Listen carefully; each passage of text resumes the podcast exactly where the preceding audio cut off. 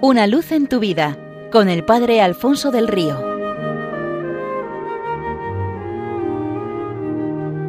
Un cordial saludo para todos los oyentes de Radio María desde el Seminario Diocesano de Getafe.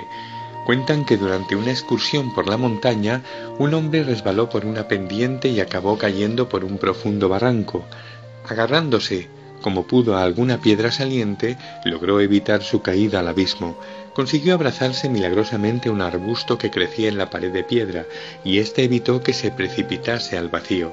Después de estar un buen rato en aquel abrazo, empezó a sentir que las fuerzas le abandonaban. Fue entonces que alzó los ojos al cielo y gritó a Dios ¿Hay alguien allá arriba? ¿Alguno me escucha? Tras unos instantes de profundo silencio, una sobrecogedora voz tonante respondió desde las nubes Sí. El desesperado montañero volvió a preguntar ¿Y qué puedo hacer? Di una plegaria y salta, respondió la voz.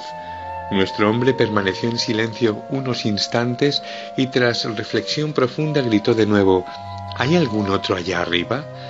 El encuentro que tiene Jesús con el joven rico fue algo parecido a esta escena.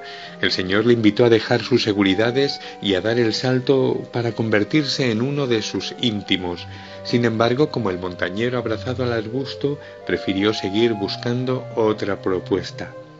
También aquel joven buscó a algún otro con una oferta menos radical, algo que supusiera no tener que desprenderse de nada, como si Jesucristo no colmara con creces el deseo de todo corazón humano.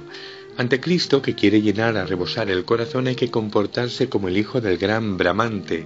Un buen día el arquitecto tenía audiencia con el Papa y decidió llevarse a su hijo para que conociese al pontífice y viese las obras que dirigía a su padre.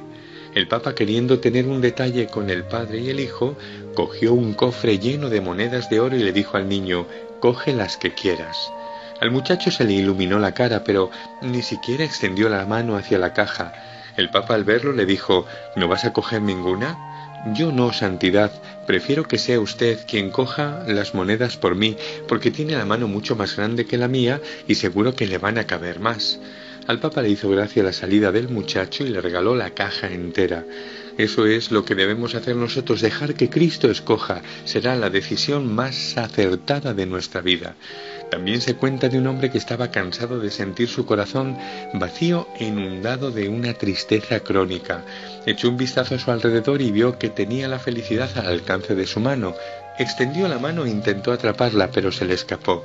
La felicidad le volvió a salir al encuentro con la apariencia de una flor, la cogió y se le marchitó entre los dedos.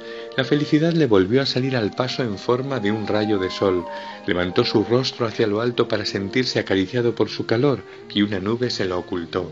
La felicidad retornó a él en forma de instrumento musical, acarició sus cuerdas con su mano y desafinaron.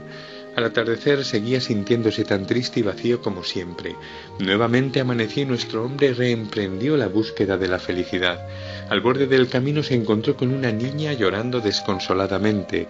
Cogió una flor y se la dio, y la fragancia de la flor perfumó a los dos. Más adelante una pobre mujer anciana y enferma, sin apenas movilidad, temblaba de frío. La cogió y la trasladó hacia una zona soleada, y ambos pudieron sentir la caricia del sol. Un poco más allá un grupo de niños cantaba y danzaba. Nuestro hombre se les acercó y comenzó a tocar con su instrumento, y también él se deleitó con la melodía. al llegar a casa aquella noche se sentía pleno, lleno de felicidad. Era la primera vez que sonreía de verdad. Quizás sea también esta nuestra historia. Me empeño en coger la felicidad en mis manos y resulta que cuando paso a la dinámica del donarme es entonces que me viene y me llena a rebosar.